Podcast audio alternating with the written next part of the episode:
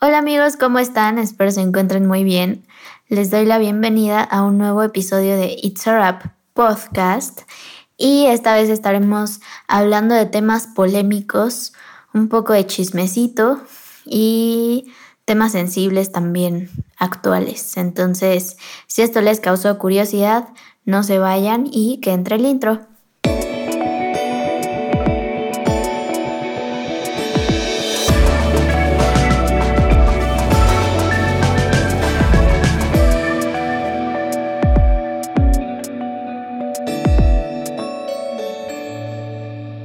¿Qué onda amigos? ¿Cómo están? Bienvenidos a un capítulo más de este podcast It's a Rap. El día de hoy tenemos un tema pues que ha estado como rondando mucho últimamente en redes sociales y pues se ha disparado, siento yo, un poco con todo lo de la pandemia y el hecho de que mucha gente pues está más atento a sus celulares y a las redes y demás. Pero antes de comenzar, quiero saludar a mis coanfitriones del día de hoy y de cada semana, Emanuel y Fer. Chicos, ¿cómo están? Hola amigos, espero que estén muy bien. Los saludo desde la bella CDMX y pues nada, no hay mucha actualización, seguimos en pandemia. Hasta aquí mi reporte. Podcast que te avisa si seguimos en pandemia. Hola a todos y todas las que nos escuchan. Eh, yo soy Emanuel, estoy muy bien. Los saludo desde acá, desde la calurosa ciudad de Cortázar, Guanajuato. Y qué calor hace ya, ¿no? Está extraño eso. Ahí está haciendo calor acá. Aquí hace mucho frío en las noches. Acá está haciendo frío en las noches, la verdad. Órale, no, aquí la verdad sí. eh, ya empiezo a dormir nuevamente con mi short de la cómics. con tu. Ya, ya sin la playera del PRI. Exactamente. Y bueno amigos, antes de entrar de lleno al tema, no sé si quieran compartir alguna noticia o que han estado viendo esta semana con todas las personas que nos escuchan. Emma, cuéntanos. Varias cosas interesantes creo que han ocurrido esta semana. Eh, no sé si vieron esta, esta noticia que estuvo rondando hace un par de días eh, sobre la inversión que va a hacer eh, la compañía de Netflix, la, reina ahorita por el momento de las plataformas de streaming en cuanto más bien a la industria cinematográfica mexicana con una inyección de 300 millones de dólares que wow, ¿no? Y que yo estaba viendo como varios posts en Facebook que decían, ok, está bien padre esto, es una muy buena inyección de capital, pero aún así, pues los proyectos se los siguen llevando los mismos de siempre. Y, la verdad es que creo que sí, ¿no? O sea, hemos visto un montón de producciones nuevas originales, pero muchas veces los que están detrás de eso eh, son las mismas personas que trabajaban ya antes en las grandes eh, productoras y empresas. Pues es que siento que hay un. Hay, hay una cosa como de. ¿Cómo se dice? Compadrazgo. Hasta cierta. Porque te podrías justificar mucho con el hecho de. Pues son personas que sabes que hacen bien su trabajo. Pero. No sé. Pero ni eso a veces, la verdad. hace falta abrir la posibilidad a, a otros creadores. Y pues muchas veces la única manera es empezar como, si tú quieres, eh, no sé, em, aspirar más bien a dirigir o a producir algo como más importante, pues hay que eh, talachearle desde abajo. Entonces, creo que los puestos, los puestos como más chicos o de menor rango son los que son más fáciles más fáciles que se abran como a ciertas personas y pues así que hay que entrarle por ahí y pues no sé, a mí me parece que está bien. A final de cuentas creo que la industria se ha visto como súper golpeada por todo lo del año pasado y lo que seguimos viviendo, que es lo de la cuarentena y demás. Entonces que alguien venga a meterle un varo, pues no sé, para mí no, no se me hace... Pero ¿por mal. dónde se lo está metiendo? Ah, caray. ¿Sabes qué pasa también? Que, que justamente creo que ya tienen súper organizado y establecido el tipo de contenido y el corte que quieren, ¿no? Entonces, a veces como que, más bien, siempre en, ese, en esos casos siento que es más como de adaptarte a lo que quiere la compañía, a que la compañía te acepte como, como eres, digamos, ¿no? O, o, como el tipo de contenido que, que quisieras hacer a lo mejor como algo más diferente a lo que ellos llevan como produciendo. Siento que es también por ahí un poco. Y pues que no se nos olvide que es un negocio a final de cuentas, o sea, vas a seguir metiendo a la gente que sabes que vende, o sea, Netflix no creo que venga a apostarle tanto como a producciones tan independientes. Entonces, más bien es eh, generar contenido para recaudar como un poco más de lana y demás, parecido a lo que en su momento hizo Disney Plus, que si no mal se va a seguir sacando contenido con personas que no son como del agrado de tanta de tanta gente como lo es este Eugenio Derbez y Omar Chaparro y, que no es del agrado de la gente pero de nuestra gente o sea del público en general pues sí les gusta y, y llenan y siguen siendo bastante taquilleros sí justo es la es a lo que voy es la razón por la que siguen estando presentes o sea te digo no no le están están apostando a lo seguro hasta hasta cierto punto Sí, eso sí. Pero que no vendría mal que abrieran por ahí una especie de convocatoria como de, de vicio, de visoreo que hacen, por ejemplo, en, en, las, en los partidos de fútbol llanero y tal, ¿no? Que van ahí los, los visores a ver si consiguen al nuevo Messi. Eh, no estaría mal que abrieran una convocatoria para pues, nuevos proyectos y propuestas diferentes de personas que igual y ahorita no, no suenan tanto dentro de la industria, que creo que de repente puede haber diferentes ahí sorpresas, ¿no? Como ya no estoy aquí. Sí, justo. Hay, hay películas, o sea, de Netflix que han sido producciones mexicanas que, están sonando, sonando mucho. Em, justo ya no estoy aquí. Lo del Goya ya lo mencionamos la semana pasada, ¿sí, verdad? Así es, lo mencionamos la semana pasada. Demonios. En el capítulo del tag de las series. Que, si no lo han escuchado, ¿qué hacen aquí? no, no, quédense, quédense y luego lo escuchan, todo con calma. Este, mm, Fer, algo que nos quieras compartir que haya sucedido esta semana y que te haya parecido relevante o interesante. ¿O qué es lo que has estado viendo esta semana? Pues sí, eh, realmente noticia, creo que no he estado como tan al tanto, pero vi una película de Ben Affleck que me parece que es del 2020, o al menos eso decía ahí en internet, eh, que se llama eh, como algo así como... The, Way Back. The Way Back, esa mera. Justo, creo que no soy como súper fan de Ben Affleck, pero justo era una película, era un, el corte de película que estaba buscando en ese momento y no me decepcionó para nada. O sea, es de este personaje interpretado por Ben Affleck que está como súper sumido en la depresión y es medio alcohólico y así, y que pues, ben Affleck, ¿no? que es, él en la vida real, básicamente. Sí, eso, me conflictó un poco, ¿saben? Porque no sé, ¿qué, ¿cómo habrá sido el proceso? Digo, porque él, o sea, realmente tiene un problema con el alcohol y no sé cómo le habrán hecho como para que eso no fuera un problema grande en cuanto a la producción.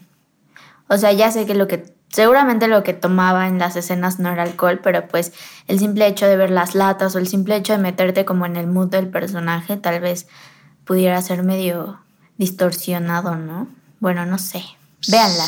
Yo creo que sí, sí, sí. Y creo que esta película está sonando mucho para la época de los de las premiaciones, ¿eh? No, no me creas mucho. Creo que vi por ahí la cara de Ben Affleck en una de estas round table que hace de Hollywood Reporter para YouTube como en actores, eh, leading actors roundtable, junto con otros por ahí que también están sonando. Entonces, pues, la verdad es que yo le tengo altas expectativas ahora después de lo que dijiste. Está, está buena, a mí me gustó. Creo que es em, como una historia, pues como medio cotidiana, digamos. O sea, no tiene nada como así diferente pero creo que es la manera, no sé, en la que está actuada, como también un poco de tecnicismos, lo que, lo que me pareció muy bien. Pero bueno, al final nunca acabé de decir que este personaje, eh, después de, o sea, en su proceso como de sanación, se dedica a entrenar a unos niños em, de su ex secundaria para que jueguen básquetbol bien, porque él resulta ser como un máster en el básquetbol de cuando era chavo, entonces Lo llaman para que los entrene. Y pues véanla, no les voy a decir qué más pasa. El coach Carter blanco. Es, es justo lo que iba a decir. Te iba a decir este rol de Samuel Jackson en su respectiva película, ¿no? Así es. Este pueden encontrarla en HBO, esta, esta movie. Y pues siguiendo con un poco de lo que ha sucedido en la semana, a mí me gustaría hablar de las nominaciones a los Spirit Awards, Uh, totalmente. Yo también lo iba a mencionar, de hecho. eh, que es como estos Oscars del cine independiente, ¿no? Una cosa así. Los Brit Justo. son. ¿Brit? ¿Dijeron Brit? No, los No, Spirit. Independent. Ah, ¿Ok? ¿Cuál es? Independent Spirit Awards. Esos. Spirit. Es que entendí Brit. No, Spirit Awards. Que. CCH. que básicamente, pues, yo vi que habían salido las nominaciones porque está esta, esta categoría de mejor ópera prima, en donde está nominada Sound of Metal, que es una película de la cual ya hablamos en este podcast, que está en nuestro top eh, de mejores películas del 2020. Entonces, eh, hay muchas, en su mayoría creo que ya hay manera de, de verlas, de conseguirlas, pero no han llegado Sí. oficialmente a México.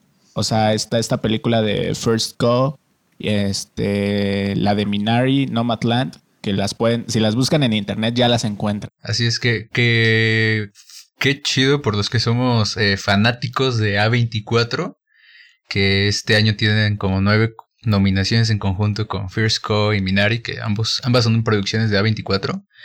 Y bueno, aquí está, ¿no? Como mejor película. Y que bien curioso, este año, además de premiar al cine, también están premiando a lo mejor de la televisión y la plataforma de streaming. Eh, que por ejemplo tienen acá una categoría que es este mejor serie de no ficción o documental, mejor serie de ficción, que está Unorthodox, por cierto, Sí. y I May Destroy You, que ya se han mencionado en este podcast. Así es. Y que en el mejor elenco a una serie también está I May Destroy You solamente. Entonces ahí no hay duda de quién va- vaya a ganar. Entonces preparen su quiniela. Que lo pierdan, ¿no? Estaría impre. La La Land. Lo que pasa es que este año fue diferente, ¿no? Y el streaming y la televisión en sí como que hicieron un boom gigantesco. Entonces sería como medio sad dejarlos fuera. Porque hay varias cosas bien padres. Sería hasta estúpido dejar fuera películas que hayan sido estrenadas por streaming, porque básicamente se, re- se reduce a cuatro o cinco que hayan valido la pena por ahí, que todavía hayan alcanzado a salir en cine. Entre ellas Sonic, la película. Pero que sí, justo el... Creo que por ahí de marzo había salido un comunicado de, de la academia que ya las películas no iban a tener que estrenarse, al menos por este año, en el cine para poder contender a la estatuilla. Eh, y sí, justo, o sea, si, revisan, por ejemplo, esta lista de los nominados de los Independent, eh, pues, o sea, se han encontrado un montón de cosas bien padres y que aquí en México al menos muchas se pudieron ver gracias a festivales y que digo, yo estoy muy agradecido por ello. Sí, y hasta cierto punto, o sea, si no son de las personas que siguen las corridas de festivales y las rutas y demás, o no tienen, porque a veces están disponibles un día, dos días nada más, eh, insistimos, al menos las cinco nominadas a Mejor Película ya, ya las pueden encontrar si, si las buscan, que son First Go, La Madre es. del Blues, que está en Netflix, de la cual ya también hablamos en este podcast, eh, Minari, eh, Nunca, Casi Nunca, a veces Siempre, que también estuvo ahí en el top eh, de lo mejor del 2020, y Nomadland. No, no han llegado algunas de ellas oficialmente a México, pero pues eh, ni siquiera hay cines ahorita, ¿no? Entonces creo que no pasa nada si, si te metes a esta página que empieza con Cue y termina con Bana y pues las buscas por ahí. Así es, o, o en el festival de Topant también las pueden conseguir fácilmente. Así es. y no sé si quieran, quieran hablar de algo más, amigos. Esta semana pude ver eh, la serie que, de la que tanto había estado hablando Alex. Bueno, no la he acabado, pero vi un par de capítulos ya y me está gustando bastante. Que es la de I Know This Much Is True, con Mark Ruffalo interpretando dos papeles. Y debo decirles que, wow, o sea, es una serie, está increíble. Eh, e, estoy sufriendo cada vez que la veo, pero no quiero dejar de verla también. Es muy dramática. Y, viéndola, me, me ponía a pensar que ya hace un rato en los cines en general, fuera de la pandemia, ya no hay tanto ese tipo de películas, ¿no? Como súper dramáticas con una propuesta que no va hacia un actor súper reconocido o, hacia una franquicia o alguna marca ya establecida. Y, de repente este tipo de historias se encontraron como una eh, escapatoria tal vez o un, un medio de exhibición a través de las miniseries y de plataformas de streaming, como justo como I Know This Much Is True o We Are Who We Are o la, esta serie que sacó Park Chan-wook con Florence Pugh, de la que nadie sabe que existe. Eh, no sé, y, y, se me hizo un poco cool que las plataformas dejen a estos directores poder expresarse y darnos estas historias tan cañonas de repente. Porque, porque en el cine ya no se puede gracias a Marvel. Porque llega, llega a ver este tipo de películas, sí, en el cine, pero ya con un, con un giro más como adolescente, ¿no? O sea, yo me acuerdo de estas películas. Mm, ahorita la que se me viene a la mente como más reciente, pues es como estas adaptaciones de El Jilguero y como todas estas adaptaciones de libros como adolescentes de John Green y cosas así que son súper ah. dramáticas y como que son un poco exageradas hasta cierto punto. No digo que sean malas, pero sí tienen un, un target más adolescente, no son eh, no son esta no son este tipo de miniseries que, que son un poco más lentas, son eh, son es, slow cook, ajá, que, que es mucho como eh, hacia el actor y como este tipo de actuación como más interna y cosas así. Entonces, que, digo, como repito, no, no significa que una u otra sean malas, simplemente son como dirigidas yo sí lo digo, yo personalmente sí lo digo. ¿Que, son malas cuáles? la, la, del jilguero y ese tipo de películas que, que se les pasa el tueste del drama. O sea, porque de repente si hay películas dramáticas tipo I Know This Much Is True dentro de la cartelera del cine, pero normalmente las dejan como para diciembre, enero y febrero, que son las épocas de las premiaciones, porque justo son las apuestas de las productoras para ese tipo de premiaciones, pero que nuevamente son muchas veces directores que ya tienen una carrera consolidada, llámese un Scorsese, etcétera. ¿Cuál dirías que a Derek Cianfrance pues nadie lo? ¿Cuál dirías que es la, última así relevante como de ese tipo que surgió? Moonlight, tal vez. Creo que sí, pero que tuvo, o sea, aún así tuvo como su su reflector porque estuvo en los Oscars, ¿no? Y tal. Si no fuera por eso, pues, ¿quién le hubiera, dado un peso por ella? La verdad es que los, distribuidores no se arriesgarían, yo creo. Eh, es del tipo de películas que ya salen perfiladas, ¿no? Exacto. no sé qué este, piensen ustedes. Eh, Fer, tengo entendido que viste Pieces of a Woman en la semana. Platícanos un poquito de ella. Confirmo. Justo tenía muchas ganas de verla porque siento que Vanessa Kirby ha dado un par de facetas interesantes. Primero en Hobbs and Shaw, eh, y luego, más bien creo que fue primero The Crown, las primeras temporadas. Y me gusta mucho su personaje ahí. Eh, es medio irreverente y así eh, rebeldón. Entonces quería ver qué hacía en esta película.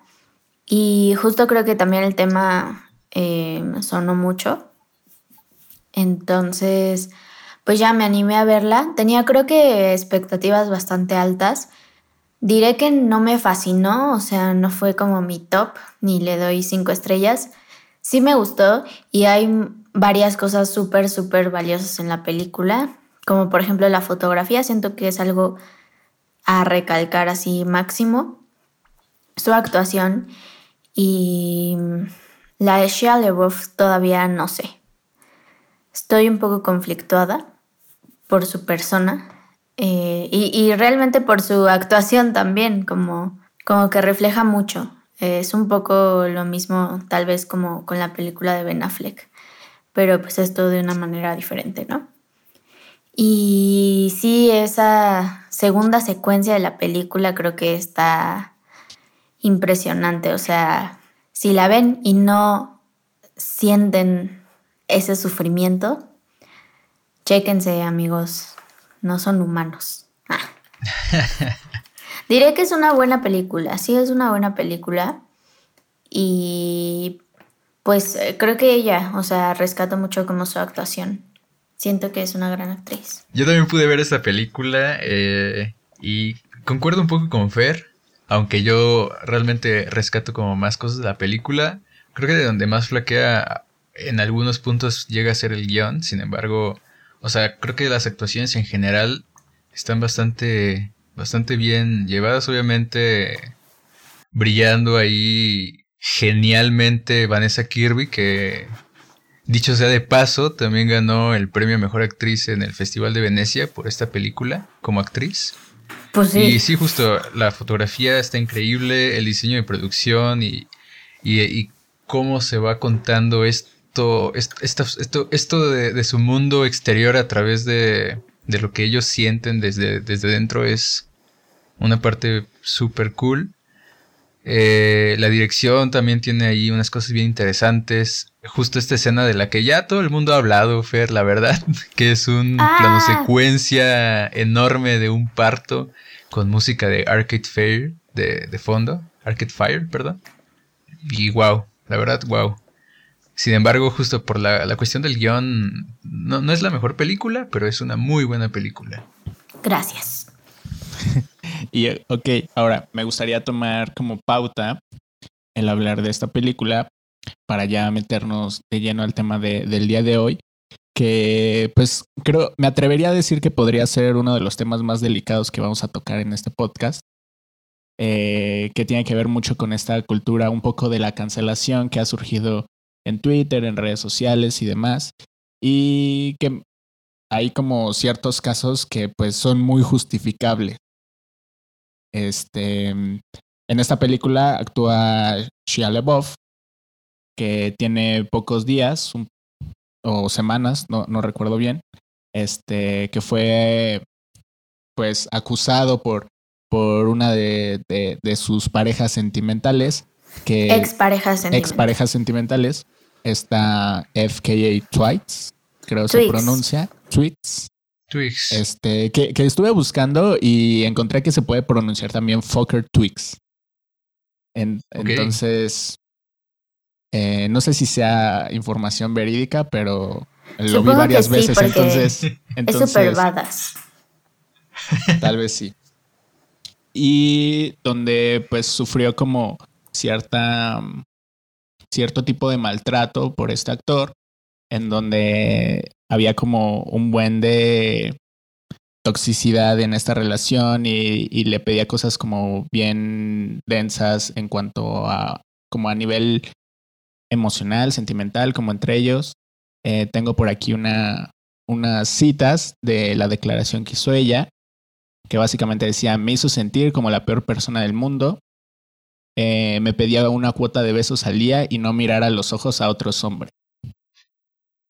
Entonces, ahora, yo, yo me voy a meter un poco más, un poco como en, en la parte del estereotipo de Shia LaBeouf, donde sabemos que el güey también no es una persona del todo eh, estable. estable, ¿no? O sea, no es, no es el primer problema que tiene o no es la primera vez que escuchamos que hay como cierta, eh, ¿cómo se dice? Como eh, ah, ciertas acusaciones hacia él, ¿no? O sea, porque después de lo que dijo FKA Twigs, salió también Cia a, contar su experiencia con él, que era pues bastante similar.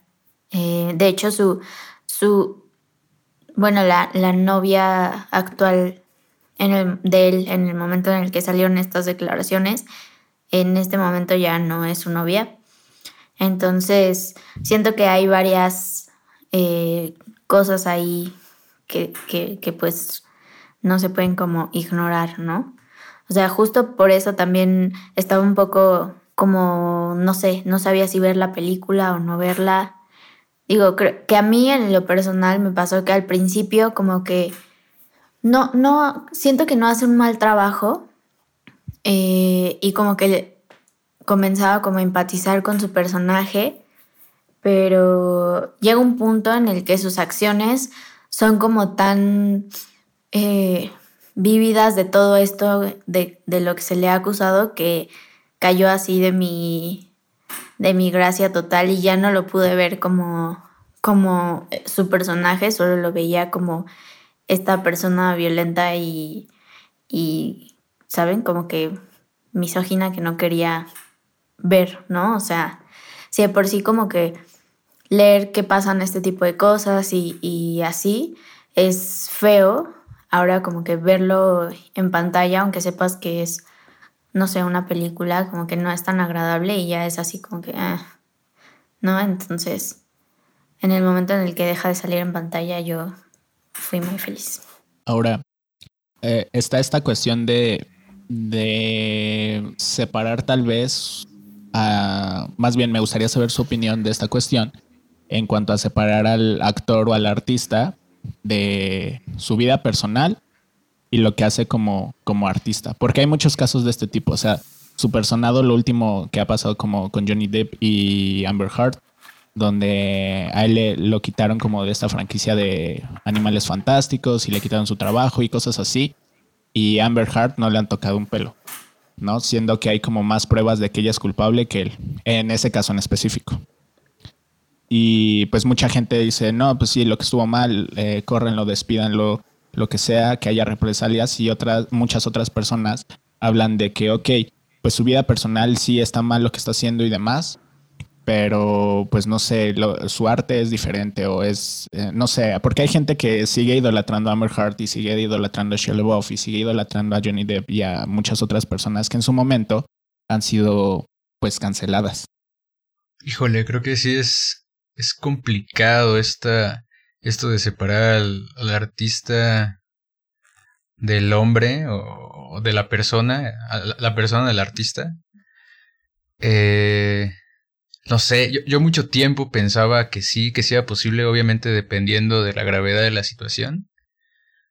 Pero, no sé, a veces me cuesta trabajo. Justo el otro día que les recomendé justo en este podcast el stand-up de Nanette de Hannah Gatsby, ella ah, este tema justo dentro de su dentro de su monólogo en donde decía que ¿por qué no deberíamos de separar a la persona del artista si cuando el artista hace arte, mucho, o, más bien su personalidad se impregna dentro de lo que hace?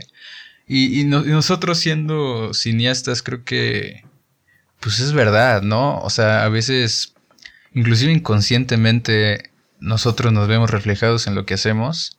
Entonces, o sea, fuera de, no consumir como sus, sus, trabajos por no generarles eh, regalías o lo que sea, no validarlos por lo que hacen, lo que hicieron eh, a través de, de, consumir sus productos o su, o su quehacer artístico. No sé. y por eso yo entro como en, en mucha confusión, la verdad. No sé ustedes qué opinen. Es que aquí siento que hay varios puntos. O sea, creo que sí estoy yo muy convencida de que no puedes separar como al artista y a la persona. Creo que son uno. O sea, y que todo está conectado.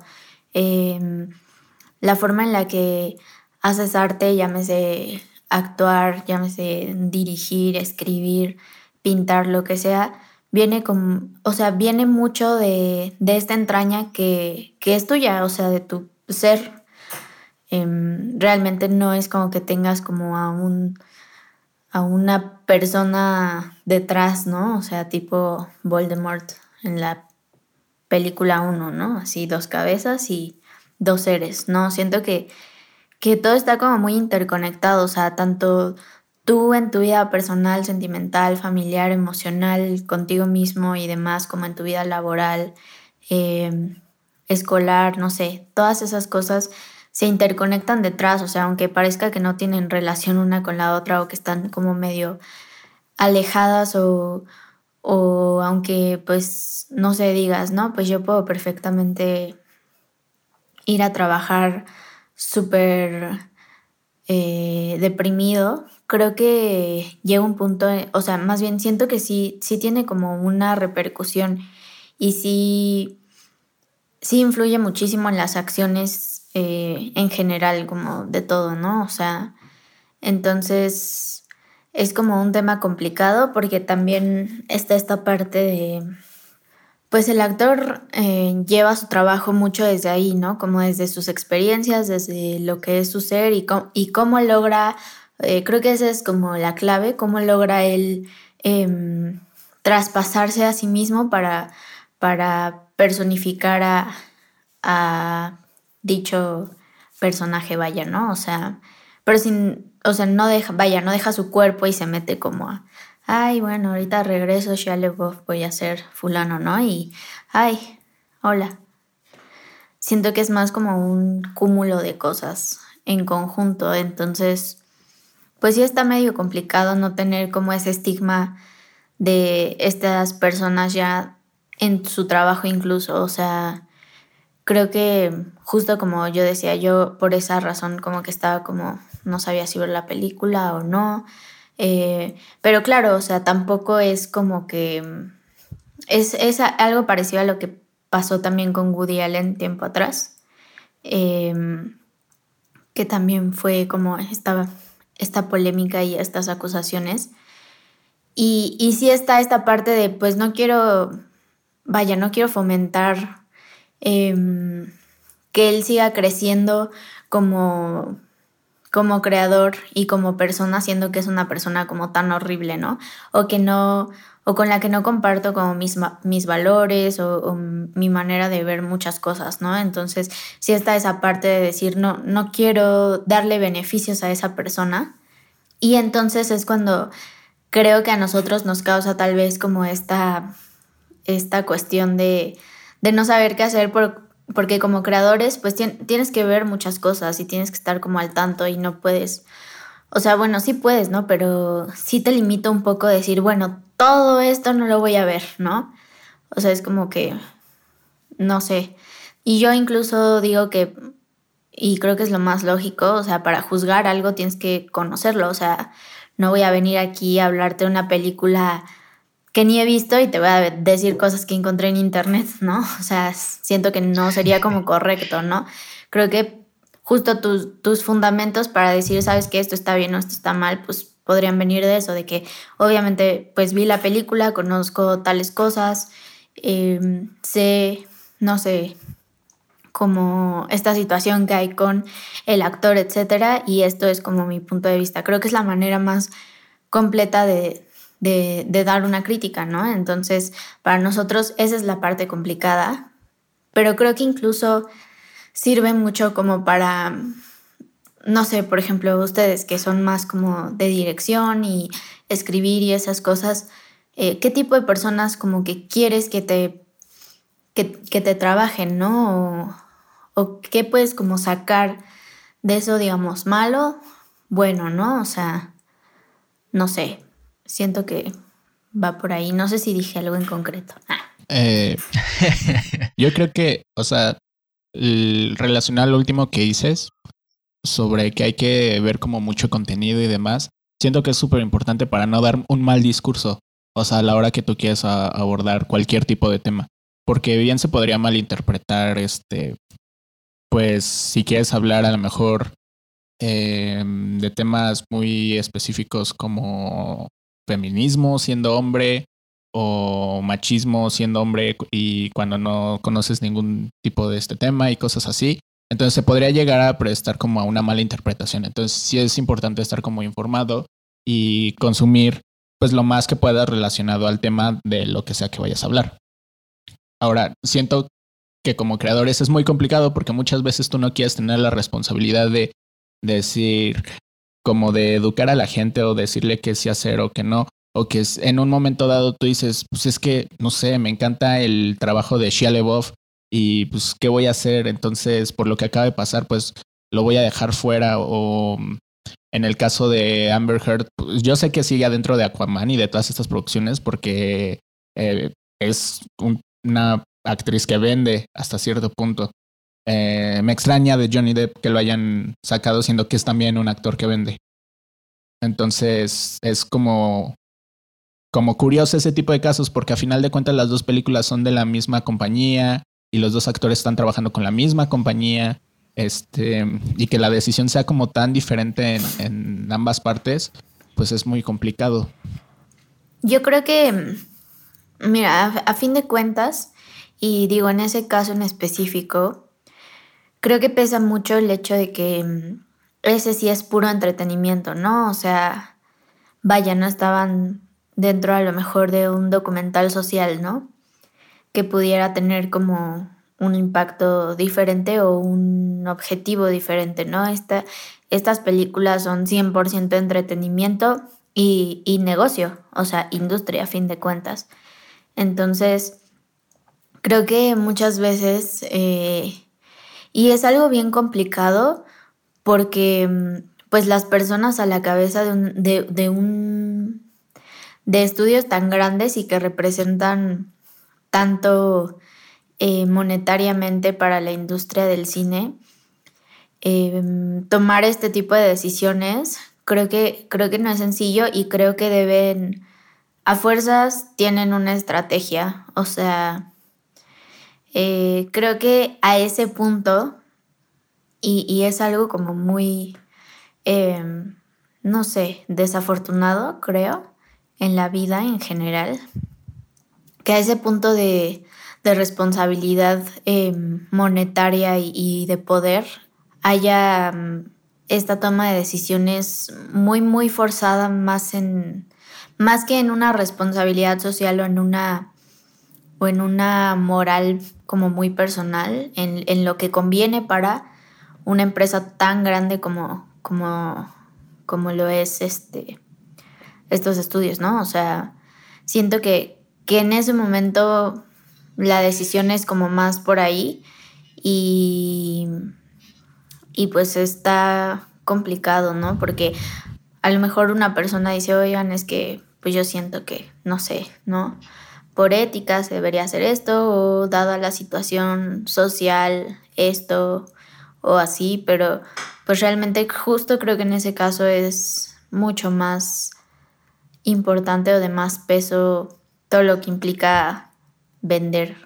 Ahora, eh, hay otro tema un poquito más reciente eh, y como un poquito más denso, que más allá de, de Shia y demás, no digo que no sea que no sea grave lo que se está acusando y demás, pero tenemos una acusación también de algo que no es tan común, eh, que es como esto del canibalismo. Army Hammer fue acusado de, canibalismo pues no, hace como dos no es nada común.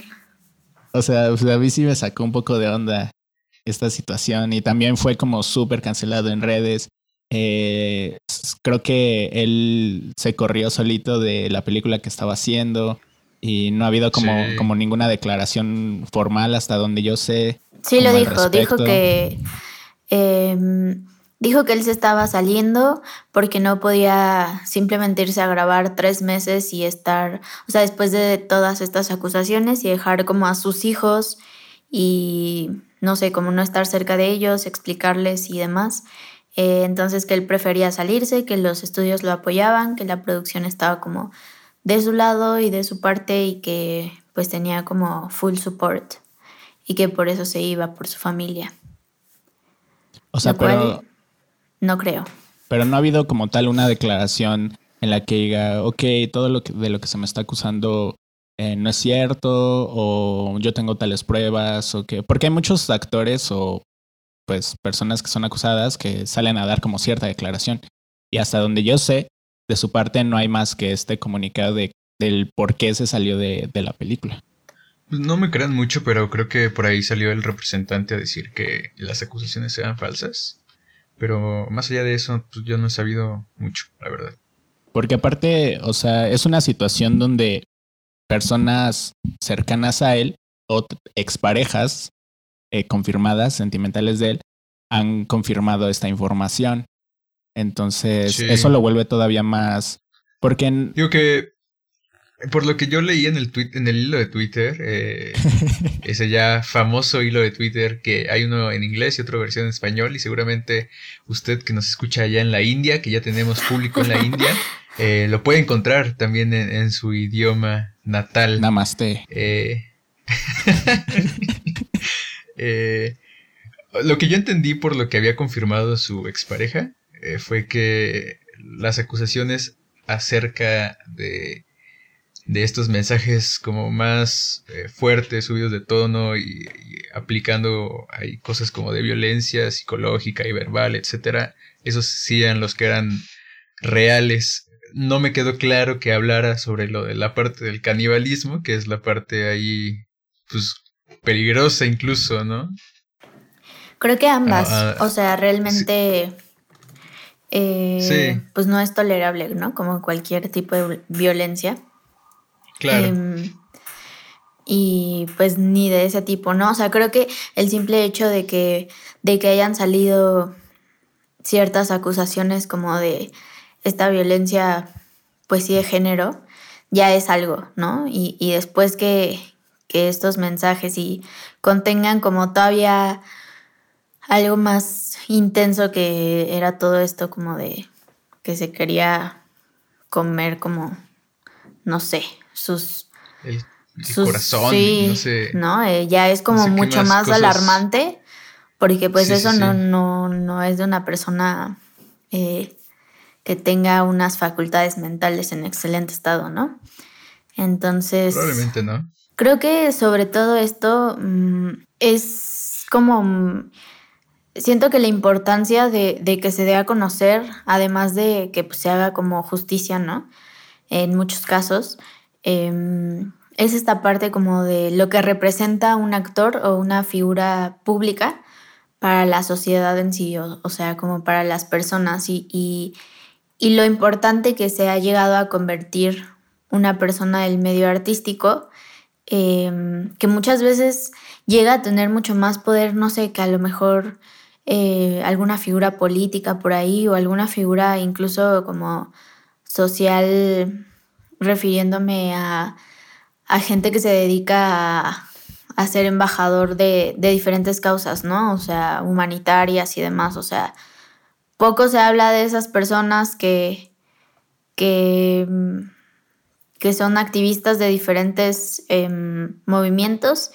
Y, pero si mañana sale no sé, em, alguien como Kim Kardashian con tantos millones de seguidores a, decir algo, es como que tiene muchísima audiencia y causa mucho impacto en una gran cantidad de gente, o sea, en una cantidad de gente muy considerable.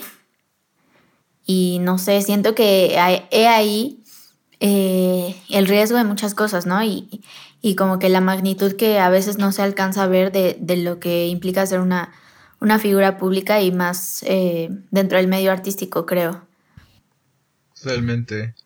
Que, bueno, pues creo que eso ha pasado toda la vida, ¿no? Como que a la gente le gusta el amarillismo y, y bueno, también es lo que vende. Sí, a, final de cuentas, o sea, pues es... Mm, son personas que están al alcance de, del público y que sus vidas personales están al alcance de todos. Y pues realmente pues, la gente es muy chismosa.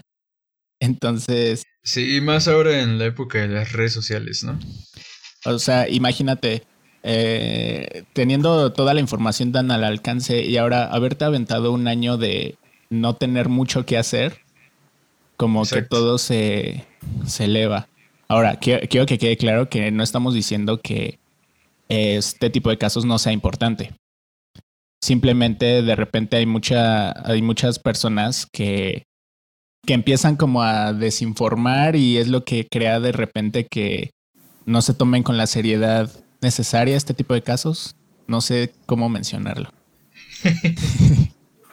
este. Ayura. Ayura, sí. Eh, pues sí, creo que justo todo, o sea, mucho viene implicado a las redes sociales, ¿no? Tanto han sido un medio que nos ha facilitado mucho la vida, como nos la ha complicado, ¿no? De distintas maneras. Eh, tan solo el hecho de que cualquier persona pueda opinar de lo que sea sin tener que dar la cara es ya un tema, ¿no? O sea, porque vaya, la gente pues son humanos, ¿no? O sea, no nacimos con la ética ni la moral perfecta ni, ni las facultades mentales al 100 todos, ¿no? Entonces, em, pues muchas veces se hace muy fácil decir tal o cual cosa que, que pues no está bien, ¿no? Ahora, relacionado a lo que dices, quiero enganchar un tema. Eh, esto que mencionas de que pues nadie, nadie nace siendo como 100%, ay, ¿cómo dijiste? Con la ética y con la moral perfecta, pues más bien es una cuestión como de educación. Ahora, hoy surgió un tema específico a la plataforma de Disney Plus, donde hay diferente contenido que ahora está restringido para los perfiles de niños, para los perfiles infantiles. Esto es un poco extraño. Yo ni siquiera sabía que había perfiles infantiles en Disney porque realmente el 98% del contenido que hay en Disney es para niños. Más, más infantil. Ajá, o sea, hoy, hoy me enteré que hay un tipo de perfil que puedes programar para contenido para niños menores de 7 años. Entonces, están estas películas que fueron canceladas el día de hoy, como hasta cierto punto censuradas o bloqueadas de estos, ah, de estos perfiles, porque tienen ciertas eh, acciones o ciertas cosas. Que iba sobre las imágenes de representación de ciertas eh, etnias y razas, ¿no? Así es, que están entre ellas, creo que Peter Pan, Dumbo, em, La Dama y el Vagabundo, creo. No me acuerdo si La Dama y el Vagabundo o esta de los Aristogatos, una de estas, no me acuerdo cuál es.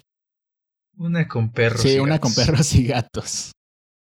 Este que son casos similares a lo que en su momento. ¿no? La verdad no me acuerdo. Pero eran casos similares a lo que en su momento pasó con Lo que el viento se llevó y pues otras películas que representan a ciertos este, minorías de la sociedad eh, siendo catalogadas o este, ¿cómo se dice? lo, estereotipadas, estereotipadas eh, de manera incorrecta o que al menos en la sociedad actual pues ya es incorrecta. Eh, no sé ustedes qué opinen en cuanto a este tipo de contenido, porque muchas personas dicen, ok, que ya, que las eliminen, que las quiten, que nunca las vuelvan a, a pasar, que ya, que desaparezcan de la faz de la Tierra. Pero hay muchas otras personas que están en el plan de, ok, pues es importante que haya un registro de esto para que las personas sepan que no está bien lo que se hizo en este punto y demás. O sea, al, punto de que muchas de estas películas, cuando están en las plataformas de streaming, llevan como cierto mensaje de advertencia al inicio, eh, donde estás a punto de ver un, contenido, una película, lo que sea, este, que tiene ciertos, cierto mensaje que estaba mal en ese momento y que sigue estando mal, ¿no? Y cosas así. Entonces, ¿ustedes qué opinan al respecto? Pues a mí me parece como una gran medida. Incluso votaría porque también estuvieran ahí algunas princesas Disney. Eh, creo que ya lo había mencionado en un podcast alguna vez, que siento que dan como un mensaje equivocado, ¿no? Y más a, a estas niñas pequeñas que, que después lo que buscan es un príncipe azul, ¿no? Entonces, pues no, no lo es todo. Eh, Saben que es que es un tema muy complejo porque aquí también entra esta parte como de la educación, ¿no? Y, y, de todo lo que implica hoy en día eh, ser papá, ¿no? Y no sé, muchas veces creo que, vaya, vuelvo a que los humanos somos una raza o no sé, no sé si somos una raza ya no sé si estoy regando. Digamos que sí. Eh, eh, lejos de ser perfecta, ¿no? O sea, muy... Una especie. Somos una especie súper lejos de ser perfecta. Eh, y digo, ya aquí entran temas como, o puntos de vista muy personales. Desde mi punto de vista, siento que, que mm, esto de reproducirnos se ha salido increíblemente de control y que no todas las personas nacen y crecen con las facultades necesarias para criar a otro ser humano. Eh, y justo aquí entra esta parte como del entretenimiento, de ahora las redes sociales, la tele, el streaming, el Netflix, que muchas veces es como una salida em, para, para los papás, ¿no? O sea, y que desde hace varios, muchos años, está esta parte de, no, pues a mí me educó la tele, ¿no? O sea, he escuchado esa frase más de una vez. Entonces, ¿qué es lo que pones ahí? Sí siento que es muy importante. Y mm, digo, si bien no estoy en contra de que desaparezcan todas estas películas de la faz de la Tierra y de los registros, porque no sé, algo como Dumbo, a mí me gusta, este, no sé, hay varias que dices, ah, a ver, ¿no? O sea, igual y puedo ahí sacar alguna idea de algo, ¿no? O, me puede ser referencia a un solo, un solo cuadro, ¿no? O sea, digo a nosotros que, que hacemos esto. Eh, entonces, creo que más bien es esta parte de verlas en el momento en el que ya tienes como unas bases de educación como mucho más establecidas para saber y, y para poder identificar que, que, ciertas cosas están mal, ¿no? Entonces... Que justo fue la razón por la que están bloqueadas para niños que todavía no... Exacto. No entienden este tipo de situaciones o que en un momento dado puedan decir que están bien. Porque de ahí, exacto, de ahí nace la normalización de todos estos problemas que al rato se vuelven eh, parte de esta indiferencia, ¿no? Ante ciertas cosas que dicen como, eh, X, ¿no? Así pasa o así es la vida cuando realmente son problemas graves que, que se deben atender de manera social y humana en general. No sé, amigos. Creo que, o sea, por ejemplo, estas eh, representaciones que se acusan de, de dar mensajes racistas en estas tres películas que ya estoy confirmando que son los Aristogatos, Peter Pan, Dumbo y los Robinsones de los mares del sur, que seguramente es una traducción ahí española. ¿Esa cuál es? No tengo idea, ¿eh? este, no sé qué, qué tan bien o mal esté, porque, o sea, si le preguntas a un niño qué está viendo, eh, no, no va él a detectar ningún mensaje racista, sino que ya son de adultos y con los prejuicios y con demás eh, fenómenos de la cultura pop que, que se, se mueven en nuestros medios, eh, nosotros comenzamos a, a detectar ese tipo de cosas. Y no, no me refiero a detectar porque existan o no existen, sino a incluso mal pensarlo de alguna forma en algunos, en algunos eh, contenidos. No estoy hablando necesariamente de estos. O sea, creo que dentro de la inocencia que puede haber de, de un niño, no sé si, si se deba... En general yo no estoy como tan a favor de la censura. Eh, no sé, igual aquí me van a cancelar un poco. pero. aquí, aquí Pero creo que justo, o sea, todo parte de, una educación. O sea, y si en casa la educación es correcta conforme al trato igualitario con todo el, todas las personas, no debería de por qué haber ¿Por qué ver mensajes racistas en, ciertas representaciones? No sé. Es que ahí está el problema, que no, que no lo es todo el tiempo. O sea, o que no siempre lo es. Y, y es a lo que decía con que eh, tenemos un problema de, para empezar, como de sobrepopulación, ¿no? Mundial, en el que ya es tener hijos por tener hijos, ¿no? Y, no te das como ese tiempo de, ni de educarlos, ¿no? Entonces está esta cosa que, que ahora es más fácil que es pues que vean esto, que vean aquello y ya que no digan, ¿no?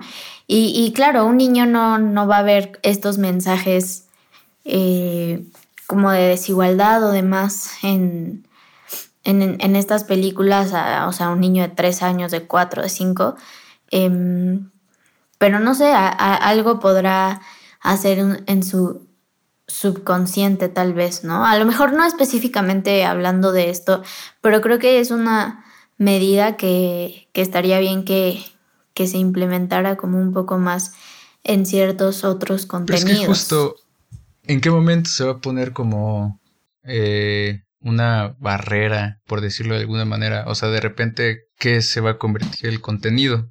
De repente el contenido va a ser homogéneo porque se teme que haya ciertas malas representaciones, etcétera. Y ya no va a haber diversidad en el contenido y creo que eso es medio triste.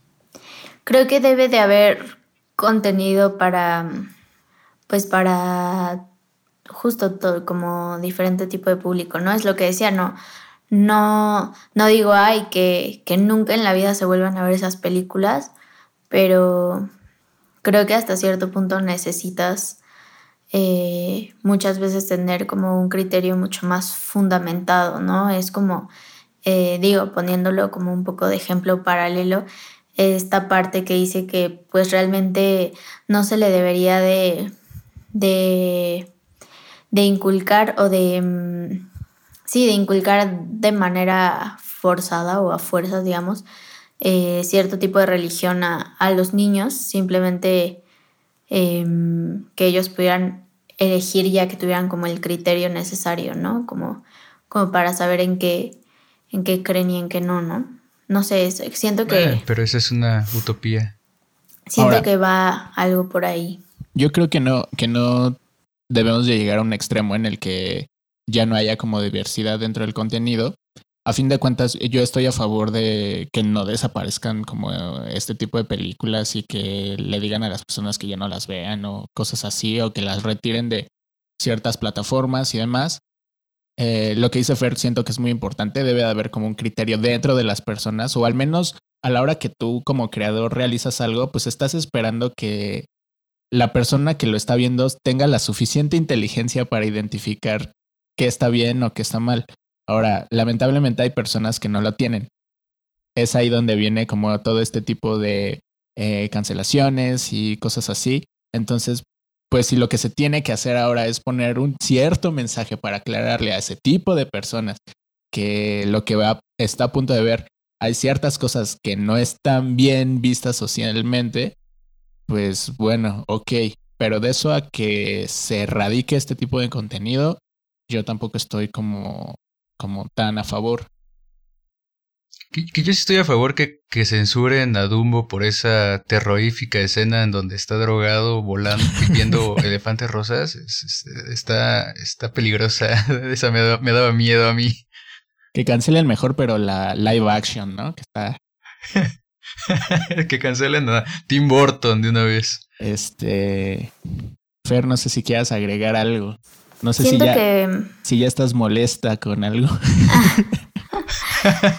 no, digo, a fin de cuentas, eh, siento que para mí es un poco de, no sé, de esta gran herramienta, utilizarla para, pues sí, para hablar de, todo tipo de temas. Eh, creo que creo que es importante y termina siendo muy valioso. Pero pues siempre pensando un poco en quién quién te va a ver, ¿no? Porque pasa más seguido de lo común a veces que pues lo haces porque es la historia que tú quieres contar, ¿no? Y a veces te olvidas como, bueno, ¿y quién me va a ver, no? O, o qué espero del otro lado de la pantalla, ¿no? Porque si bien hacemos esto, pues creo que es eso, ¿no? Como para que para que se vea. Creo que es rara la persona que dice yo voy a escribir 100 guiones para guardarlos en mi cajón y, que se descubran nunca, ¿no? Entonces, eh, creo que va un poco por ahí, ¿no? Em, hacernos a lo mejor un poco más conscientes. Sé que a lo mejor a muchas personas les causará como hueva, súper flojera o decir, ay, a mí qué me importa. Pero siento que que debemos darle el peso que tiene a este, a este poder de difusión que es eh, el medio, ¿no? Desde que contratas a Shia LeBoff, ¿no? Por ejemplo, que a lo mejor, que, que no siento que volviendo a la película del inicio haya sido una equivocación. Eh, creo que su personaje también es bastante deplorable. Eh, digo que no hay que no hay nunca 100% bueno y 100% malo, ¿no? O sea, entonces... A eso quiero llegar. Eh, justo algo que he estado pensando en estos días acerca de esto de las cultura de las cancelaciones y las polémicas y tal, es que siento que particularmente dentro de las redes sociales se maneja esta narrativa de que todo es negro, todo es blanco. Eh, y creo que se les olvida que la vida no es así, hay muchos matices de grises entre todo ello. Que, que no porque algo sea gris quiere decir que sea tibio, sino que es más complejo de lo que realmente a veces es. Entonces, pues justo eso, creo que los extremos de cualquier lado eh, hacen mucho ruido y muchas veces no están del todo bien, eh, justo por ser extremos y ya es este, algo, incluso por definición, que sobrepasa lo que debería de ser. Pues sí, creo que es un tema muy complicado en el que nos podríamos estar aquí un par de horas más pero eh, creo que era algo que teníamos que abordar de alguna manera. Y pues porque a final de cuentas eran cosas relevantes dentro de los temas que solemos tocar, ¿no? Que es como todo lo de la producción y lo de la industria y las películas y, y demás. Y pues son temas vigentes y que últimamente pues cada vez salen más de este tipo de casos. Entonces, pues nada más era como eh, darle cierta visibilidad. Y pues cada quien tendrá su opinión. Aquí creo que se respetan las opiniones de todos siempre y cuando no, no agredas a nadie directamente, ni verbalmente, ni físicamente, ni te lo quieras comer literalmente. Entonces, de ahí en fuera, creo que, creo que todo bien, amigos.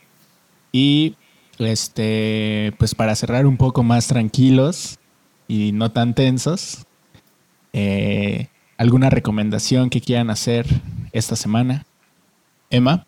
Eh, claro que sí, Alex, con mucho gusto. Esta semana les quiero recomendar una docuserie que eh, a ti, Alex, que quizás no la has visto, pero que clamaste que te gustó haber visto El Rey Tigre.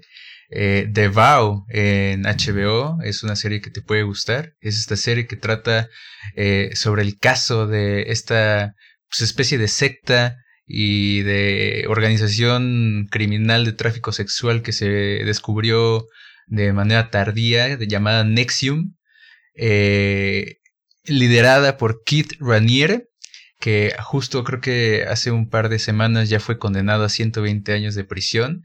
Sin embargo, eh, en este documental se explora pues cómo fue que esta organización creció y cómo es que se hizo también de tantas alianzas dentro de la cúpula del poder, incluso mexicano, y del medio del entretenimiento, teniendo como mano derecha a Alison Mack, que recordarán por la serie de Smallville. Eh, es, un, es un caso bastante sonado, bastante peculiar y, que la, el documental está bastante bien hecho y tiene material que, wow, quién sabe cómo lo consiguieron. Eh, pero bastante valioso diría yo, y que ya fue renovada para una segunda temporada, que la verdad yo esperaré bastante. Perfecto. Eso lo podemos ver dónde? En HBO, ¿verdad? En HBO. Maravilloso. Fer, ¿algo que nos quieras recomendar esta semana? claro que sí. Una película, una serie, un video, un, libro, una receta. Una receta. Eh, Un TikTok pues voy a recomendar. eh, mándenme sus TikToks chistosos a mi Instagram. Em, voy a recomendar esta semana, creo que esta película sienta bien para terminar el tema, em, que se llama Cafarnaum. Es... Ah, caray. ¿Qué? No encuentro la conexión aún. Pues sí, es lo que decía, ¿no? De los temas sociales y los hijos y demás. Ah, ok. Esa es mi conexión. Ya, ya entendí. Ok, ok. Y de hacerlo ver, ¿no? O sea, justo creo que ese es el chiste. Y es una película de HBO. Bueno, no es de HBO más bien, la encuentran en HBO. Eh, y pues nada, no, no pensé que fuera a estar en alguna plataforma pronto, pero, pero sí, ahí la pueden ver. ¿Y de qué se trata? Eh, pues realmente y rápidamente se trata de un niño de, de 12 años que termina en la corte con sus papás em, porque los, los acusa de em, su sufrimiento en su vida y su denuncia contra ellos es eh, el hecho de haber nacido. Entonces, creo que es algo que todo el mundo debería de ver. Es una gran película. Es una gran película, es un poco fuerte, pero trata un... Es de esas películas desgarradoras eh, porque son temas que a veces no crees que suceden y sí suceden y son como cosas bien densas y, demás. Entonces sí, súper recomendable. creo que los tres ya de aquí la vimos y la probamos. Dolorosísima y si, si de algo sirve, estuvo nominada a los Oscars del 2018, si mal no recuerdo, para la categoría de mejor película extranjera. Pues para cerrar, amigos, yo les voy a recomendar. Eh, para cerrar, yo les voy a recomendar el día de hoy otra cuenta de Instagram. Este, que básicamente no es que sea una cuenta de Instagram, es más bien una página. It's a rap podcast. es una, es una página de como de compilación o una cosa así. Si a ustedes les gusta, bueno, yo básicamente soy una persona que tal vez no ve una película al día, pero sí suelo ver muchos videoclips cortos, comerciales, cosas así. Entonces, si a ustedes les gusta ver como todo este tipo de contenido o conocer directores que no se dedican tal cual al cine comercial o demás, sino que más bien hacen cortos, como digo, videoclips, campañas, muchas cosas así, pero que tienen un valor estético como, como importante y una producción de, pues, cinematográfica hasta cierto punto, eh, les voy a recomendar Directors Library. Es una cuenta de Instagram donde pueden encontrar un montón de directores de, todas, de todo el mundo, de muchas partes, de muchos países y demás, eh, con un montón de estilos, un montón de, de pues sí, como de, de tipo de contenido. Eh, y pues todo realmente es como una página que, como de curaduría hasta cierto punto, donde tú mandas como el corto, comercial, videoclip, lo que hayas hecho y pues sí debes de cumplir como ciertos estándares de calidad para que esté exhibido. Entonces todo lo que hay ahí está muy bueno, eh, visualmente, eh, narrativamente y demás. Entonces, si algún día quieren buscar referencias para sus proyectos o simplemente entretenerse viendo muchos cortos o muchos videoclips y demás, pues creo que es un, es un buen espacio. Muy bien. Y pues creo que sería todo por el episodio de hoy, amigos. Espero que todos en sus casas estén muy bien. Síganse cuidando. Eh, no dejen de seguirnos en nuestras redes sociales. Y también nos pueden escuchar en este podcast verso. Eh, hicimos una colaboración con la revista Soul Magazine en su podcast Soul Magazine, en donde hablamos un poquito de los inicios del podcast, no de la historia del podcast, sino de este podcast. y también escuchen el capítulo eh, en colaboración con nuestros amigos y la casa de enfrente, Sinécdoque, que hizo Fer ya hace unos meses sobre Mean Girls 2 y 1.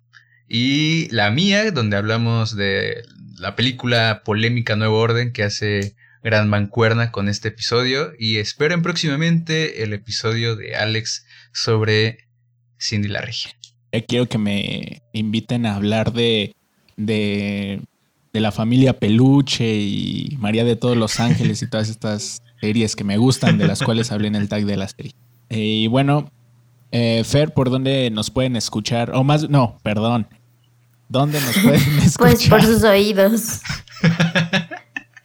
¿En qué plataformas nos pueden encontrar, Fer? nos pueden escuchar en Spotify, que es la número uno aún. Deezer, Apple Podcasts, Google Podcasts, Castbox, Anchor Y también ya estamos en Amazon, ¿me lo confirman? ¿Me eh, confirmado, eh, producción nos confirma. Y en Audible también. Que son las dos plataformas más que se unen a esta gran comunidad de plataformas de podcasts. Para que no haya pretexto. Y esta semana no tenemos comentarios. Eh, nuestras personas comentaristas se están tomando un descanso.